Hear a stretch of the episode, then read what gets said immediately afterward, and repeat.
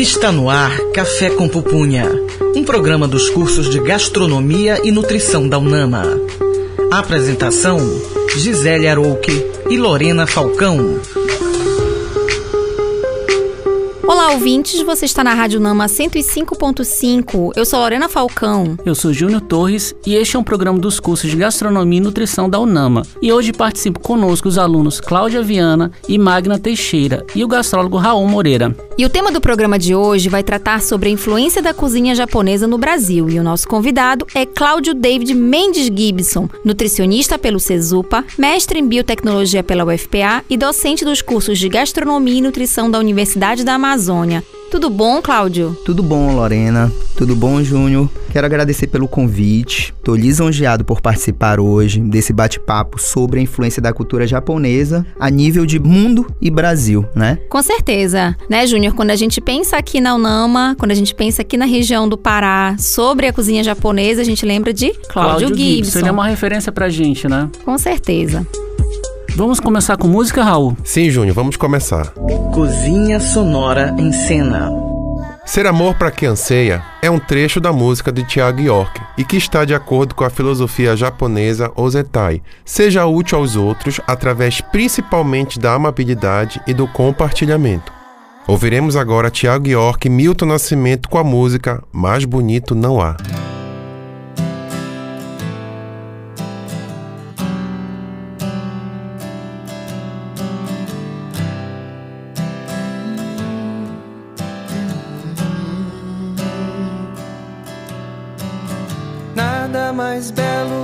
Olhar de criança no sol da manhã. Chuva de carinho é o que posso pedir nessa imagem tão sã. Lindo no horizonte o amanhã que eu nunca esqueci. Doce lembrança do sonho que eu vejo daqui. Ser amor. Pra quem anseia, solidão. De casa cheia, dar a voz. Que incendeia, ter um bom motivo para acreditar. Mais bonito não há. Pode acreditar, mais bonito não há.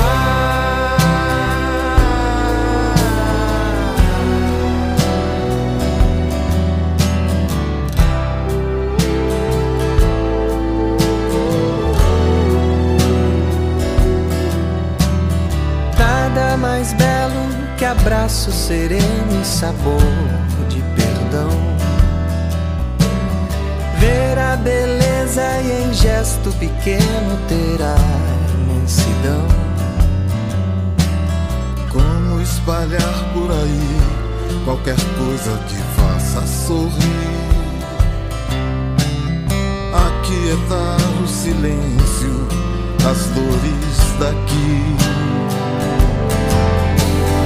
Ser amor pra quem anseia, solidão de casa cheia, dar a voz que incendeia, ter um bom motivo para acreditar. Mais bonito não há, pode acreditar.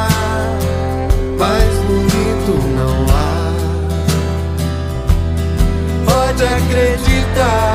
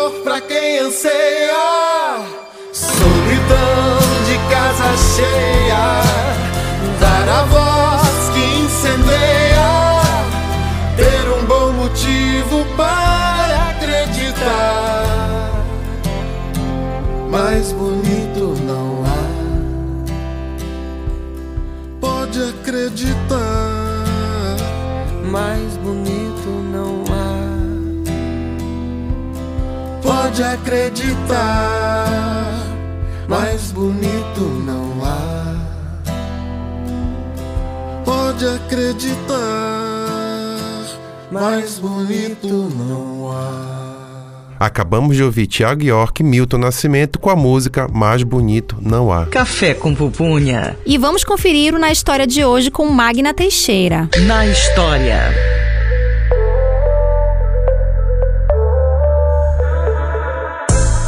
Em 1907, os primeiros japoneses vieram para o Brasil com o objetivo de trabalhar nos cafezais. Já na década de 1920, muitos trocaram os cafezais pelas atividades hortifrutigranjeiras. Entretanto, a alimentação no Brasil foi um desafio para os japoneses. A consistência do arroz não era como estavam acostumados e o feijão era consumido por eles como doce. Outra característica peculiar dos brasileiros da época era usar gordura de porco, farinha de milho, farinha de mandioca e alho. Além disso, naquela época era difícil encontrar peixes, verduras e legumes, pois não faziam parte da dieta local. Por algum tempo, a alimentação dos japoneses foi arroz e bacalhau, por ser o mais próximo do que estavam acostumados. Como não sabiam dessalgar o bacalhau, inicialmente somente o passavam na brasa. O arroz era cozido em água quente e servido pela manhã no café. Com o passar do tempo, devido ao alto valor do arroz, o consumo foi reduzido e ele foi substituído por bolinhos de fubá, farinha de mandioca, de milho, os quais misturavam ao café. Mais tarde começaram a fabricar o miso, pasta salgada de soja, e o shoyu, molho de soja. A culinária japonesa tornou-se popular no Brasil a partir da década de 80.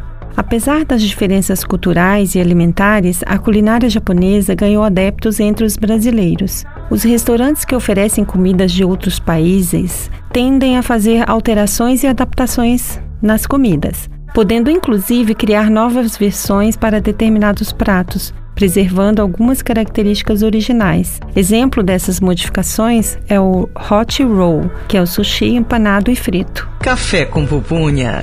Chama na conversa. O tema do programa de hoje é a influência da cozinha japonesa no Brasil e temos convidado Cláudio Gibson. Cláudio, vemos que a cultura alimentar japonesa se espalhou por todo o mundo, em especial no Brasil. Como foi esse processo? Então, o processo de diversificação dessa cozinha japonesa pelo mundo se deu no século XIX. Falando de Brasil em si, esse processo se deu a partir de 1895, quando houve um acordo diplomático entre Brasil, França e Japão sobre o livre comércio, consequentemente de bens, consumos e pessoas. Contudo, a nível de instalação das colônias japonesas a nível de Brasil, isso se deu com o decreto do governo brasileiro a partir de 1907, quando o governo determinou que cada estado tomasse uma política de concentração e absorção dessa cultura japonesa. Isso permitiu então dar a esses japoneses que chegaram até o Brasil a possibilidade de uma vida diferente, de plantar, de cultivar e assim viver do que eles acabavam por produzir. Sul e Sudeste foram as regiões brasileiras que, brasileiras que mais absorveram essa mão de obra japonesa mas que não seria uma mão de obra para o brasileiro, mas uma mão de obra para ela mesma. Nós sabemos hoje que colônia, as colônias japonesas elas trabalham de maneira autônoma, produzem, são capazes de se organizar em cooperativas e assim vender os seus insumos tanto a nível interno quanto a nível externo. Nós podemos citar aí, então, a nível de Brasil, a, a cidade no Paraná de Açai, que é uma das cidades mais populosas nipo-brasileiras, são Paulo, centro de referência também dessa cultura e principalmente a liberdade ali com toda uma expressão japonesa, gastronômica e cultural sempre muito situada e divulgada a nível de Brasil e mundo. E nós focamos também a nível de Pará. O município de Tomé-Açu acabou por absorver e hoje é a terceira maior colônia japonesa do Brasil. E aí a gente faz essa referência, né, em relação às colônias japonesas, né, é, Júnior, porque é algo que as pessoas ainda precisam estudar um pouco mais, né? Às vezes é. a gente ainda está ainda é, onde é que eles estão mais inseridos, onde é que eles de fato é, geram as suas produções, né? É bom falar também da colônia do Mato Grosso do Sul, né? É, Campo Grande tem uma uhum. colônia muito grande também, tem uma cultura do soba, né, que veio de Okinawa, né? Isso mesmo, o Júnior acaba de destacar algo muito importante. Mato Grosso também absorveu uma parte da colônia japonesa e desenvolveu também a cultura, uma cultura alimentar que é a cultura do soba. Essa cultura do soba em si, ela é predominante, ela acaba ultrapassando o sushi, que é muito reconhecido pela cultura japonesa. Então a cultura do soba, ela existe nos outros, nas outras colônias japonesas, porém, ela acaba tendo uma diversificação maior a nível de Mato Grosso, e onde eles acabam trabalhando também com insumos regionais. Hum, você ia perguntar. O caldo de jacaré foi utilizado para uma diversificação do próprio soba, uma releitura do soba. Ele então, originalmente qual era o, a proteína, a carne que ele utilizaria? Ela tem tem múltiplos atores, mas uhum. o porco acaba sendo bem utilizado, assim como o frango, o aproveitamento de todas as partes animais para se formar um fundo que vai ser consumido com o macarrão, ah, o soba. Uhum. Muito bom. Ó, esse papo tá interessante, só que agora a gente vai com mais música, certo, Raul? Vamos sim, Lorena, com mais uma música. Cozinha Sonora em Cena.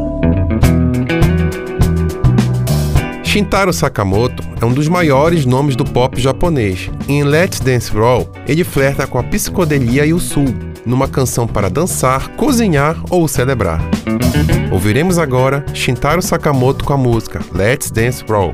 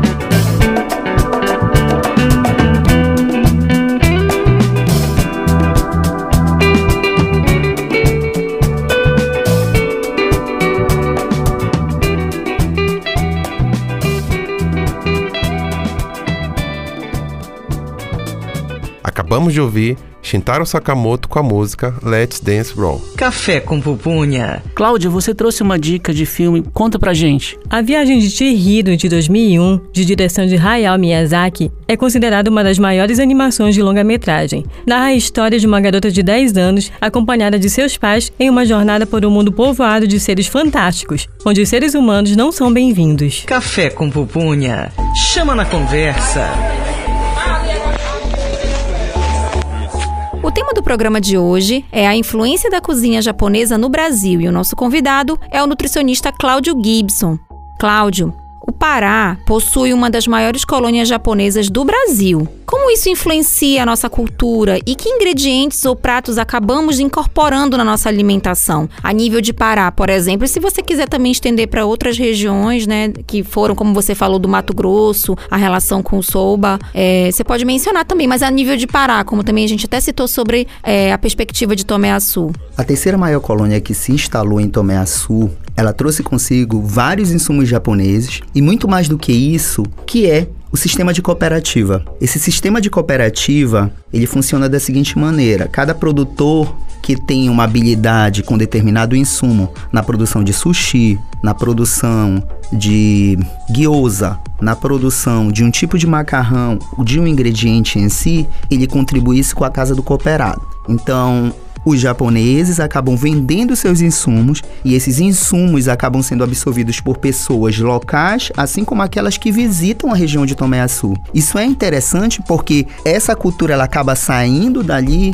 pelas próprias mãos dos paraenses e agregando a nossa alimentação. A exemplo disso, o gohan, que é a base da alimentação japonesa. Sim. Então, o gohan é o arroz muito utilizado na preparação do sushi, por exemplo, mas hoje já existem paraenses consumindo o gohan com a maniçoba, com o vatapá, com o caruru.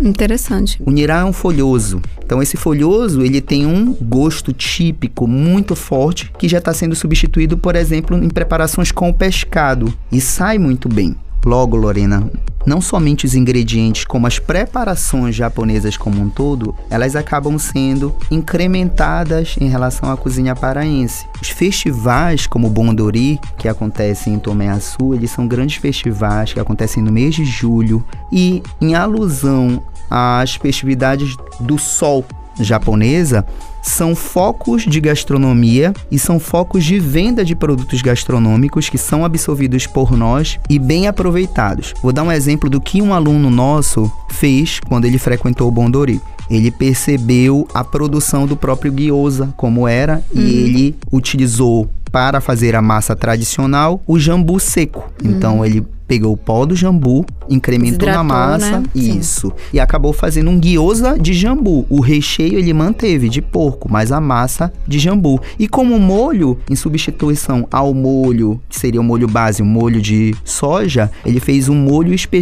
espessado de tucupi. Então, a gente tem uma fusão muito interessante aí, uma fusão de valorização que você acaba não perdendo o valor da cultura japonesa, mas agregando a ela um valor regional. É, a gente percebe que quando se fala assim de japonês, apesar da gente já ter observado, né, que é uma cultura bem distante da nossa origem, né, nossa origem africana, portuguesa e indígena, mas ela, como você mencionou, essa questão de utilizar aí o jambu desidratado, como a gente poderia pensar nisso, né, e, e- e de fato se aproxima, né, como é foi o nome daquela, daquela folhinha que você falou ainda agora? Nira. Isso, ela tem uma, uma perspectiva assim semelhante, né, a, a- a um jambu, lembram vagamente? Não. Lembra Eu mais acho a que ela lembra mais cebolinha. com alho, Lorena. A cebolinha Eu acho que outro ponto para ressaltar também é que, na verdade, o Cláudio fala bastante de Tomiaçu, mas o Pará ele tem outras colônias também, né? Tipo, Castanhal também tem uma colônia grande, Santa Isabel, Santa Maria. Então, também tem festivais de Ondokai nessa, nessas colônias, né? Que hoje em dia, né, há 20, 30 anos atrás, era muito fechada. Hoje em dia já tem uma miscigenação, então traz, assim, uma, o público brasileiro no geral. Então, por isso que talvez a culinária também, a, a cultura japonesa é muito mais disseminada, eu acho, que no estado do Pará. Isso, isso mesmo. Perfeito. Obrigado pelo acréscimo. Só para agregar também, Santa Isabel acaba pela própria proximidade ali, esse vínculo de trecho com Tomé Açu acaba eu, eu digo que acaba sendo a segunda maior influência japonesa, eu tô falando mais a nível do Pará, depois de Tomé Açu. Então Santa Isabel também tem essa cultura japonesa, essa cultura Ainda de é pouco mencionada, né? Mas foi bom esse também. destaque que vocês deram, né? Talvez a gente ainda vá ter mais notícias sobre isso, né? Sobre essa relação influência baseada em Santa Isabel. Muito bom.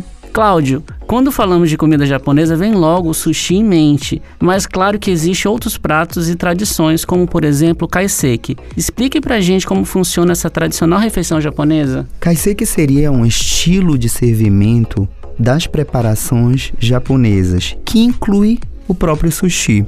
Então é um método tradicional de servimento dessa cultura japonesa a quem vai consumi-la. Geralmente não existe nessa cultura o servimento à francesa, por exemplo. Então prato é, entrada, prato principal, sobremesa. Não, você vai, faz o seu servimento a nível tradicional. Então kaisei que seria a refeição como um todo que inclui várias preparações de acordo com o próprio chefe, tá? Onde você consome de modo tradicional, com hashi ou com as mãos, dependendo da, da peça de sushi ou de outras peças que virão, tá? O ambiente ele conta muito pro kaise- kaiseki também.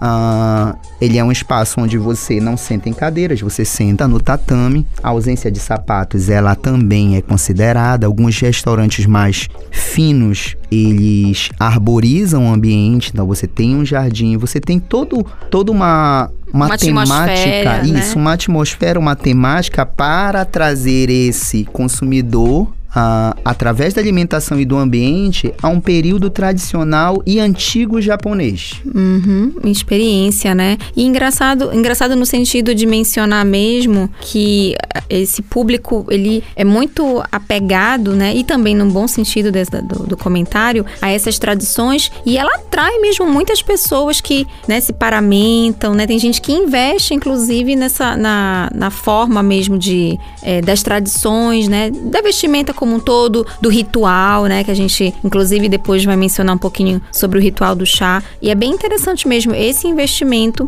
nessa tradição. Além de citar os, o tipo de servimento que seria o kaiseki, nós também podemos citar outras preparações japonesas que vêm ganhando mais adeptos a nível de Brasil e de mundo, que ultrapassam o próprio sushi, tá? Por exemplo, Cláudio, então a gente tem o katsu, o tonkatsu, né? O porco frito, o porco empanado, a farinha panko ganhou vários paladares aí. Uhum. Então a gente não tem mais só o porco frito, nós já temos outras adaptações, mas tô- estou citando aqui o tonkatsu, tá? O lamen é uma preparação também que ganhou vários adeptos, tá? Assim como o soba também ganhou vários adeptos.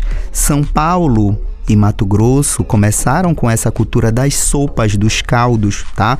O lamen e o soba. Hoje no Pará nós já temos também essa cultura da sopa e dos caldos em si. Ah, existem restaurantes aqui no próprio Pará que já vendem bastante e têm adeptos. Além das preparações salgadas, Lorena, existem também preparações doces dessa cozinha japonesa que estão ganhando adeptos, como por exemplo o agashi. O agashi são doces tradicionais dessa cozinha, é claro, com um paladar menos ou menor de açúcar, mas são doces finos e tradicionais que hoje nós podemos encontrar no Pará, porém ah, mais centrados em docerias e confeitarias japonesas. Especializadas, né? Isso, em São Exatamente. Paulo, tá? Na Liberdade. Ah, Aqui- legal. E aqui no estado do Pará, as famílias tradicionais fazem, porque como é um doce feito à base de, de feijão azuki, né? E a, arroz glutinoso, o moti, não é uma coisa que a gente se encontra com tanta facilidade, né? Exato, os ingredientes não são tão. Eu acho que até mesmo as técnicas, né, meninos, em relação ao preparo. Pouco divulgado, inclusive.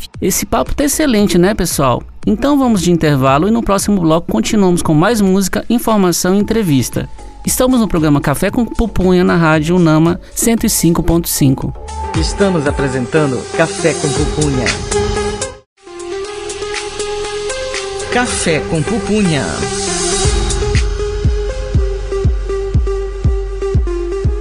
Estamos de volta com o programa Café com Pupunha e o tema do programa de hoje, como você já sabe, é a influência da cozinha japonesa no Brasil e temos como convidado Cláudio Gibson. O Cláudio é nutricionista pelo CESUPA, mestre em biotecnologia pela UFPA e docente dos cursos de gastronomia e nutrição da Universidade da Amazônia. No bloco anterior conversávamos um pouco sobre a construção, né? Como é que os japoneses começaram a vir até o Brasil, quais suas influências. A nível de Pará, estão mais precisamente localizados suas colônias em Tomé Açu, Santa Isabel, Castanhal e Santa Maria. Café com Pupunha. Cozinha sonora em cena. Raul, qual música vamos ouvir agora? A música Sushi fala de amor e a súplica de alguém que deseja o fechamento desse relacionamento. Ouviremos agora Tulipa Ruiz com a música Sushi. Pensei, está sendo esperta ao te dar meu coração. Deixei porta aberta. Você alegou, foi rejeição. É isso que dá contar com o certo. Nem sempre o amor se encontra tão perto. Cheguei a uma ilha deserta, a um atalho contramão. Eu sei que a resposta correta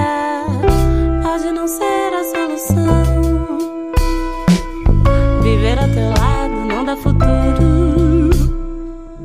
Fiquei deslumbrada, a princípio eu juro. Então vem, chega mais perto, devolve já meu coração. Que tal sair desse aperto e decretarmos solidão a nós? Querida, é mais fácil vivermos solteiros festas, confusões. Querida, é mais lindo juntarmos dinheiro, embarcarmos pro Japão, sushi,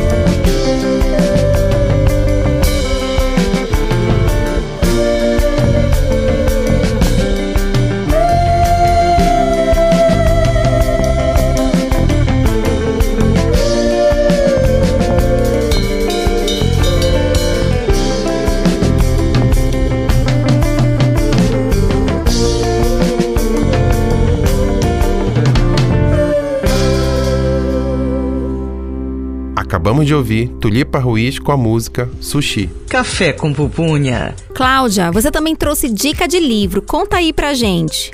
O livro Culinária Japonesa Fácil e Rápida, escrito por Yukiko Moriyama, da editora JBC, publicado em 2002, traz uma seleção de receitas práticas para serem preparadas em casa. No total são 102 receitas, todas ilustradas com fotos passo a passo, com dicas essenciais para fazer o prato com maestria. A autora especifica cada detalhe, como tipo de corte, tempo de cocção, temperatura e truques. Tem também sugestões de combinações e substituições de ingredientes, caso você não encontre todos da lista. Café com pupunha. E agora vamos conferir o Panela de Notícias com Magna Teixeira. Panela de notícias. A Associação Pan Amazônia Nipo-Brasileira, entidade representativa da comunidade Nikkei do norte do Brasil, realizou no dia 7 de novembro mais uma feira da Nipo, com o objetivo de divulgar a cultura japonesa, atraindo visitantes de todos os bairros da região metropolitana de Belém. O evento é realizado todo primeiro domingo de cada mês, desde 2016, no estacionamento da associação. Morre a chefe e jornalista Mari Hirata. Chefe, professora de cozinha e pesquisadora, Mari Hirata faleceu aos 61 anos após meses de luta contra o câncer. É referência na comunidade gastronômica brasileira em sua especialidade, as tradições culinárias japonesas. Em 2008, publicou o livro Minha Cozinha Japonesa e em 2016 foi a inspiração do livro Mari Hirata Sensei, de Haide Belda, no qual contava sua rica trajetória, além de apresentar mais de 80 receitas de seu repertório. Café com pupunha. Na 105.5 Unama FM. Chama na conversa. O tema do programa de hoje é a influência da cozinha japonesa no Brasil e temos como convidado Cláudio Gibson. Cláudio, a gastronomia japonesa é muito singular. É comum vermos os japoneses comerem o feijão doce, né, como foi mencionado no bloco anterior em relação aos doces tradicionais. Quais outros pratos tradicionais podemos mencionar e que ganharam notoriedade no Brasil? Lorena, nós podemos destacar o lamen, o udon, o soba, os doces, o agashi, caré, katsu, seria o porco. Não, e tem mais um monte de, de prato. Tem o takoyaki, okonomiyaki, Okonomiyaki. né? Que geralmente a gente não encontra muito no Pará, mas... Olha, meninos, eu tô anotando esse muito- cardápio todinho aqui. Eu sugiro também que os ouvintes Po- pode- anotem pode aí, anotar, pesquisem. pode anotar, Lorena. Depois a gente só não pode dar os nomes dos restaurantes, mas já fica aí a dica do final de semana, né, Tipo, meninos? ah, misoshiro, que é muito tradicional Pois eu também. não falei do misoshiro. né? Isso. Isso está sempre presente em toda a refeição japonesa, o chá verde também, que ele ajuda na saúde e tal. Vocês que são da nutrição sabem mais do que a gente, né? Excelente antioxidante, inclusive, né, Cláudio? Isso. Chá verde, por sinal, agora está sendo muito levado na sua forma liofilizada, né? Que seria o matcha em si. Sim. Matcha está sendo utilizado tanto na cozinha quente quanto na cozinha fria, na panificação, na confeitaria e está acabando por ser um coringa aí, uma quantidade também muito grande de antioxidante. Cláudio, de sushi, tempurá, arroz, o povo paraense tem descoberto cada vez mais novos pratos. Vemos na cultura do lame crescendo. O que seria o lame e quais outros pratos você destaca que se adaptaria bem na nossa cultura alimentar? O lamen é uma preparação japonesa que consiste em alguns elementos básicos: o caldo ou fundo, o macarrão, a proteína e os legumes. Esse fundo ele acaba por determinar qual lamen vai ser produzido. Então, um caldo de shoyu, eu tenho um lamen de shoyu. Um caldo com miso, que é uma pasta de soja, eu tenho um Lamen de miso. miso, tá? Esse caldo também, ele tem outras influências proteicas. Então, o caldo pode ser um caldo de peixe, um caldo com um mix de proteínas como o porco e o frango, porque eles se assemelham muito nessa cultura, Certo. ou um caldo de carne em menor instância. Existem também versões desse fundo vegetarianas, né, com cogumelos. Então a gente destaca sempre aí o shiitake, que é um cogumelo muito utilizado nessa cozinha que libera uma essência muito forte, até parecido um pouco com a essência do pescado, tá? Então o macarrão ele é sempre feito fora a parte e assim como os outros elementos, o porco assado de forno ou um porco frito, a panceta em especial é muito utilizada e alguns legumes como por exemplo a cenoura, a acelga ou o repolho ou até mesmo o tempurá, que é muito utilizado para compor um ou finalizar um lamen. Lorena, é, eu ia dar um destaque também sobre o tonkotsu, que é um caldo de lamen feito à base de, de parte de ossos do porco. Eles ficam cozinhando durante tipo 6, 8 horas. Na verdade, eu acho o mais delicioso de todos eles, que é acompanhado justamente com a panceta, que é feita uma marinada. Você primeiro você é, dá uma frita ela na frita na, passa na frigideira, depois você deixa marinando, corta em fatias finas e maçarica, né? Mais ou menos assim que, que faz esse lamen. Eu acho que seria o mais gostoso para o brasileiro porque é bem bem potente com relação ao sabor, né? Uhum. E também se acompanha às vezes também o temporá, né? Temporá só de legumes. Ou no caso do udon também vai temporá de, de camarão também, que, é, que acompanha bastante, fica muito bom. Recentemente, é, a gente estava em uma atividade, né, Cláudio? E aí o Cláudio estava falando um pouquinho sobre é, a técnica de preparo do tempurá, que é totalmente descaracterizado, né? Isso é interessante a gente comentar, porque assim como aconteceu com o sushi, que até foi comentado no, na história, que depois a gente, o brasileiro fez uma versão do sushi que foi o hot roll, a gente até adaptou, inclusive, por exemplo, receitas de preparo do tempurá, né? Em que a gente vê aí ele cheio de trigo, com muita massa, quando não, ele foi só, assim, molhou um pouquinho ali, ele só absorveu pouca quantidade e você colocou ele na imersão, né? Então, a, a gente descaracterizou, inclusive, uma preparação como o tempurá no Brasil, né? É, Lorena, é isso mesmo. Como, por exemplo, achar que o temporá é um bolinho maçudo quando não, ele é um bolinho, ele é sutil, a gente consegue entender todos os ingredientes e a própria crocância desse temporá. Perfeito. Cozinha Sonora em Cena.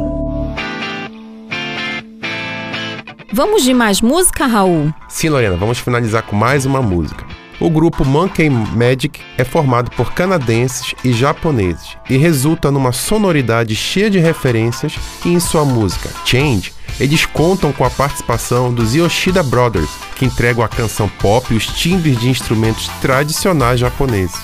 Ouviremos agora Monkey Magic e Yoshida Brothers com a música Change.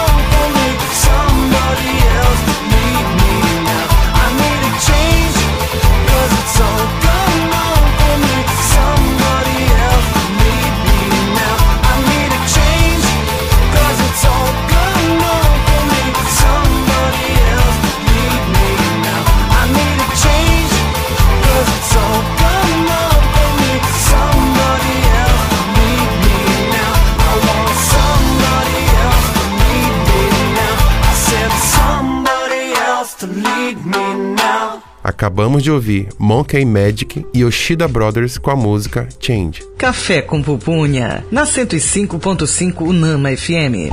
Chama na conversa.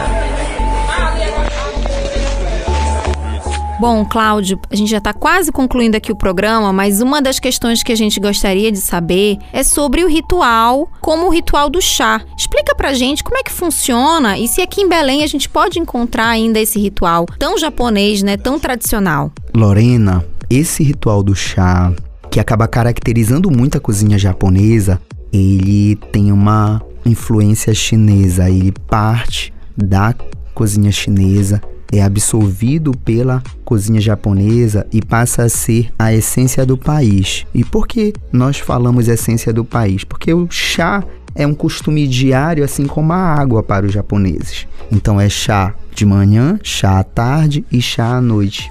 E a partir dessa caracterização do chá como essência do país na cozinha japonesa, faz com que esses japoneses eles consumam esse chá de manhã, de tarde, à noite. Porém, em períodos tradicionais, existia um ritual de se tomar esse chá, um ambiente, quem servia, a própria panela para se servir, onde se coccionava e se servia o chá, o modo de se apresentar a esse chá e as pessoas em volta ao chá também eram tradicionais. Sim, Cláudio. Aqui, aqui no Brasil é bem mais difícil você manter esse ritual tão tradicional, porque no Japão você vai usar as roupas tradicionais, tradicionais a música, que eles, o shamisen. Então, assim, é bem complicado você trazer toda essa cultura tradicional para cá. Então, existe uma adaptação, né? Não deixa de ser uma, uma forma de, de, de cultivar a, a cultura tudo japonesa, né? Sim, Júnior. Era isso que eu queria tocar quando nós falamos sobre o ritual do chá, sobre toda essa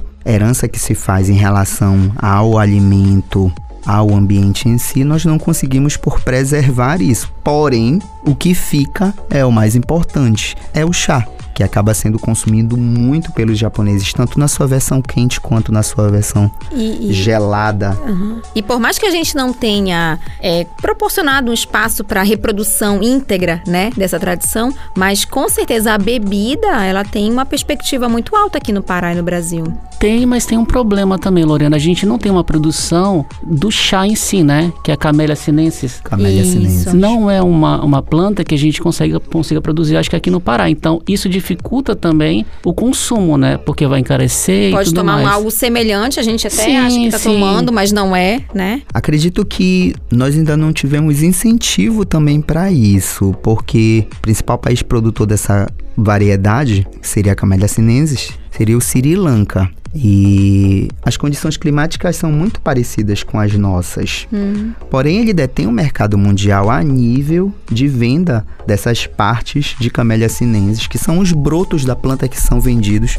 São aqueles maiores produtores, por exemplo, de é, substâncias que são produzidas a partir do metabolismo da planta, que são os antioxidantes que nós conhecemos. Então, como o país detém, outro país acaba não se querendo se arriscar em relação à própria produção e teria que tentar, tentar competir a nível de mercado. Cláudio, esse esclarecimento foi muito bacana para o nosso ouvinte entender um pouco mais sobre a cultura do chá. Verdade, Júnior. Eu também gostei bastante do bate-papo, né? Acho que a gente conseguiu ampliar aí a dimensão, né, dessa influência que talvez a gente que está aqui em Belém do Pará, a gente não perceba o quanto né, os japoneses estão disseminados no nosso estado. E com essa, esse bate-papo de hoje, a gente conseguiu visualizar um pouquinho melhor, até meio por meio dos exemplos de preparações que foram citadas aqui no programa. Café com Pupunha. Este foi nosso programa Café com Pupunha. Agradecemos a presença do nosso convidado, Cláudio Gibson. Obrigado pela contribuição, por tudo que você trouxe para a gente, Cláudio. Foi um prazer para mim,